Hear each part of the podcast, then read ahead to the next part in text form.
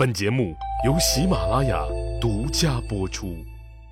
上集咱们说了，江冲拿着大铁锹挖呀挖，挖呀挖，终于在大家一个不注意的时候，就从太子刘据东宫的角落里挖出了诅咒汉武帝刘彻的木头人儿和写着咒语的丝绸布片儿。眼看着被逼上了悬崖，走投无路、退无可退的太子刘据，决定孤注一掷，派自己的心腹冒充汉武帝刘彻、刘皇帝的使者，去逮捕江冲和他的巫蛊重案组四名主要成员。得意忘形、正在做着美梦、毫无防备的江冲当场被捉。暗道侯韩岳虽然是军人出身。看着傻愣愣的，好像就会战场杀敌，其他认麻不懂的样子。可人家看起来有点二，其实真不二，也是个老江湖了。当时就怀疑使者是假的，不肯跪下接旨。太子的心腹一看坏了，被人识破了，决定先下手为强。抽冷子，那一刀就插进了韩月的心脏。御史张干平时干的就是监察朝廷官员的活刘皇帝身边的官员他都非常熟悉。可今天这位使者面生的很，他当时就有了怀疑。假装使者这哥们儿一看要露馅，索性也不装了，抽出刀就砍。张干拼命的逃跑，最后虽然也受了伤，但不管咋说，还是逃出了长安城。最精巴的还得说人家苏文，他知道把太子逼上绝路那是什么后果，所以那几天他根本就不敢回家，躲在阴暗的角落里偷偷观察事态的发展。一看太子那果然派人来杀他，吓得撒丫子就跑去甘泉宫向刘皇帝汇报去了。太子刘据听说抓了江冲，杀了韩岳，跑了张干和苏文。知道这事儿已经无法挽回，自己那不反也得反了。于是大骂江冲：“你这个赵国的狗奴才，先前害了你们赵国国王父子还嫌不够，如今又来离间我们父子。”刘据越说越气，亲自上手一刀捅死了这个赵国的臭流氓，然后把江冲的手下和那几个胡人巫师都烧死在了上林苑。既然事情已经无法挽回，那就只能摸黑干到底了。再说苏文，他连滚带爬的逃到甘泉宫，向刘老板汇报了他儿子杀了江冲，准备另立山头的情况。刘彻根本不相信他那个怂儿子敢造反，觉得这肯定是江冲他们在太子宫里挖出的那些东西，把太子给吓着了。江冲他们再不注意点方式方法，把太子逼得太紧，太子那可不就害怕了吗？太子这一害怕，不就把他江冲给杀了？汉武帝刘彻实在是不相信儿子刘据敢造自己的反。对了，那造没造反，把他叫过来问问，不就知道了吗？他要真想造反，那保证不敢来。于是。刘皇帝就派了个使者，准备前往长安去传太子刘据前来甘泉宫问话。可这个使者是个胆小鬼，在出发前又被苏文刻意吓唬了一通。苏文偷偷告诉这个使者，太子已经疯了，那逮谁杀谁，特别是皇帝身边的人，那更是一个不留。老兄啊，你先跟家里交代一下后事吧。什么这密码那密码，有没有私生子啥的，都跟家人说一下吧。估计你是回不来了。一听这话，那个使者差点从马上掉下来，勉强那哆哆嗦嗦上了路。到了长安城外，这哥们儿那左寻思右琢磨，最终死活没敢进长安城。他在长安城外绕了一圈以后，赶紧往回跑。见到刘皇帝后，装作惊魂未定的样子，向刘皇帝报告说：“太子确实已经反了，还要杀了我。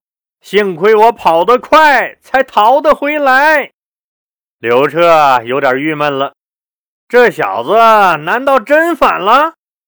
本来刘彻觉得，如果太子刘据只是杀了江冲而就此打住的话，这事儿可以说很完美，至少对他大老刘来说很完美。哎，老李，我们咋听糊涂了？怎么刘彻觉得太子刘据杀了江冲这事儿还很完美呢？实际上，这个效果就是汉武帝刘彻刘皇帝要的效果。江冲那为啥敢肆无忌惮的去皇后卫子夫和太子刘据宫里搜查无果？为啥敢公开和太子作对呀？当然是刘皇帝在背后撑腰，授意他可以这么搞。刘皇帝为啥让江冲搞倒太子？当然，刘皇帝有他自己的想法。听友们应该也能大概猜出来吧？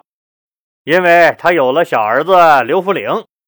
刘福陵的妈妈钩弋夫人就很神奇，手里握着个小玉钩，等了自己十五六年，生的儿子刘福陵就更神奇了，和古代圣君尧帝一样，在肚子里十四个月才出来。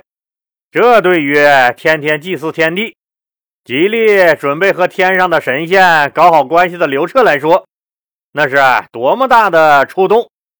刘彻当然觉得刘福陵这孩子就是上天赐予自己的，不让这孩子当未来的皇帝，对不起老天爷呀。所以他常常故意对人说刘福陵这孩子最像他，这是干啥呢？给刘福陵造势呗。说是这么说，但换太子可没那么简单。首先，刘据是皇后生的，也就是自己的嫡子。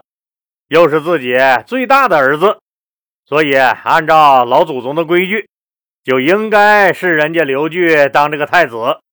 其次，刘据这孩子仁慈敦厚，是个皇帝的好苗子，根本就没做过啥过分的事儿，所以贸然换太子是不可能的。当年老祖宗刘邦是开国皇帝，他想把刘盈换成刘如意都没成功。刘彻那当然不会傻到轻易出这个眉头，但是如果不换了太子，刘彻又觉得不甘心，也觉得太对不起老天爷赏赐给他的刘福陵了。那怎么能把太子刘据换成刘弗陵呢？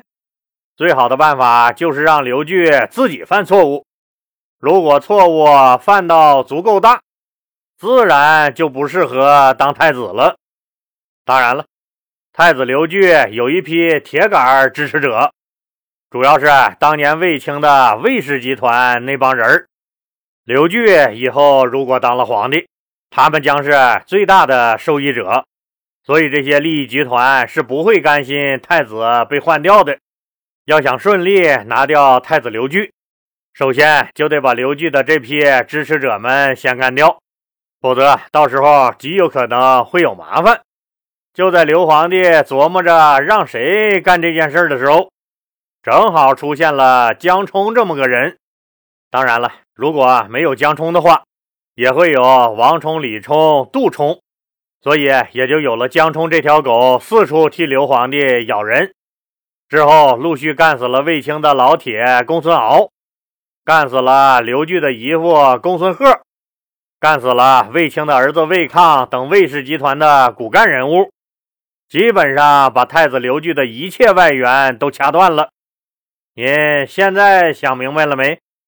这些为大汉朝立过大功的国家功勋们，没有刘彻的点头，那个赵国小混子江冲能这么轻易摆平吗？当太子刘据已经孤立无援时，刘彻就开始纵容江冲把屎盆子往太子脑袋上扣。江冲一直以为是他借刘皇帝的手扳倒了太子，他根本就没意识到，实际是刘皇帝一步步引导他，借他的手达到了自己的目的。论玩政治，江冲和人家刘皇帝比，那差着好几级呢。说他是个锤子，还真不是骂他。江冲就像是德云社汉朝分社的演员。过来就是搞搞笑的。现在他的任务完成，在太子的东宫里搜出了诅咒的用品，大粪已经泼在太子刘据身上了，让太子刘据沾了满身的屎，想擦也擦不干净了。刘据一生气，还杀了他这个朝廷大臣，五谷专案组组长、特派员江冲。这一下子刘据浑身是嘴，也说不清了。按照刘彻、刘皇帝的想法。事情到此为止，极为完美。刘皇帝那当然不是想杀了自己的儿子刘据，只是想找个理由把他换掉，让他做个无忧无虑的王爷，不就挺好吗？现在这事儿一出，自然就有理由可以顺利的换太子了。到时候把自己的小儿子刘福陵扶上位，把刘福陵他妈哄爽歪歪了。自己也就爽歪歪了。至于江冲是死是活，那有啥关系？反正那条狗子该咬的人他都咬完了，也没啥利用价值了。现在死了，多给他老婆发点抚恤金就完事儿了呗。就在大老刘想的很爽歪歪的时候，没想到却节外生了枝。太子的反应很强烈。居然真反了！实际上，知子莫若父。那个使者回来说太子刘据反了的时候，刘彻依然是半信半疑。那怂儿子怎么真敢反？这不可能啊！可另一个人的出现，就让刘彻确定了太子刘据是真反了。这个人就是大汉朝的新丞相刘屈毛同志。老李前面讲了。丞相公孙贺被整死以后，越发没人敢当这个倒霉的丞相了。没办法，刘彻只能从自家亲戚堆里找一个了。选来选去，选中了自己的大侄子刘屈毛。刘彻就准备让他认为很可靠又很雷厉风行的刘屈毛来扛丞相这颗雷，于是就把刘屈毛从涿郡太守直接升为左丞相。事实上，说刘屈毛可靠，那是很扯淡的；说刘屈毛雷厉风行，那可说对了。一听说啊太子反了，大汉朝常务副皇帝敬爱的丞相刘屈毛同志雷厉风行，一刻都没耽误，撒腿就跑，雷厉风行到都没来得及把他丞相的大印拿上就逃命了。估计这货也没见过啥大场面，等到呼哧带喘跑出几十里地，才发现没有人来杀他，这才停下了脚步，瞅着天上的云彩发了半天的呆。这下子自己该咋整？对了，赶紧给皇上报个信儿啊！得先把自己栽干净，把自己的责任给推喽。于是赶紧叫来他丞相府的秘书长，也就是长史，让秘书长去甘泉宫报信儿。这回刘彻就不得不信了，太子刘据那确实反了。可刘屈毛，你不在长安组织抵抗，你跑了，那是几个意思？秘书长赶紧解释：屈毛丞相不是不敢发兵抵抗，他只是想封锁消息。不想把这件事儿扩大化，现在该怎么办？丞相在等您的圣旨呢。刘彻一听这话，气得前列腺都发炎了，他大骂秘书长：“事情都闹到这个地步了，傻子也该看明白了，还封锁什么消息？封锁得住吗？简直就是胡扯！”刘皇帝当然没闲工夫和秘书长打嘴仗。现在的当务之急是出台紧急应对措施，摆平长安局势。于是，刘彻给大侄子屈毛丞相下了一道命令，说了两点指导意见：首先，关闭长安所有城门，格杀叛逆之徒，一个都不能放走；其次，用牛车围堵住长安街道，尽量避免和叛军短兵相接。以免死伤太大，各路人马要紧守城门，绝不能让叛军冲出长安城。丞相刘屈毛得到指示以后，赶紧调集兵马，准备平叛。咱们再来看一看太子刘据这面的情况。太子刘据杀了江充以后，决定造反。刘据虽然以前没有经历过这种场面，但当太子也快三十年了，这点常识还是有的。他当然知道，造反首先就得有人有枪。可是能帮自己的卫氏集团骨干都被江充干掉了，自己没有外援该怎么办？刘据第一个想到的，那自然是自己的老妈皇后卫子夫。刘据赶紧派自己的心腹，携带着自己的信物，连夜进入未央宫，把这个情况通报给了老妈卫子夫。已经当了三十八年皇后的卫子夫大吃一惊，他最害怕的这一天，终究还是来了。卫子夫早就知道，太子这位置。那自古以来从来就不是终身制的，它就像一架马车，如果驾车的技术过硬，就可以一路顺风顺水的跑到皇帝的宝座前；如果半道上被人超了车，或者干脆被人挤下悬崖，摔个粉身碎骨也是极有可能的。当钩弋夫人生下刘弗陵，当刘彻把小娘们钩弋夫人比喻为养母的时候。傻子那都明白，太子的地位已经岌岌可危了。而当刘彻开始到处夸赞小儿子刘弗陵的时候，卫子夫就感觉到了巨大的压力。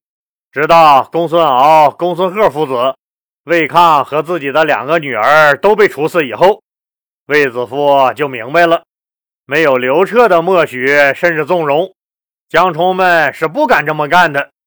卫子夫一直很焦虑，也一直很担心。他无数次想过，如果他们真敢动儿子刘据，自己该怎么办？